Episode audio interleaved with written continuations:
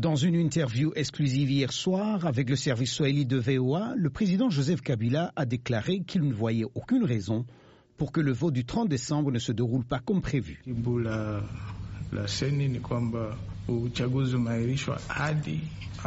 Selon lui, la commission électorale est prête et a mis en place ce qu'il appelle une sécurité totale.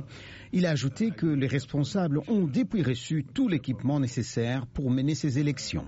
M. Kabila a également défendu la décision de la CENI de reporter au mois de mars le vote dans les districts de Beni Butembo où l'épidémie de fièvre Ebola a fait plus de 300 morts.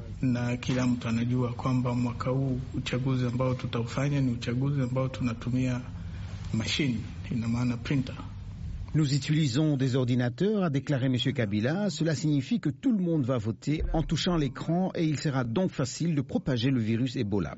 Le chef de l'État congolais a réitéré son soutien à son ancien ministre de l'Intérieur, Emmanuel Ramazani Chadari, candidat du Front commun, la coalition au pouvoir.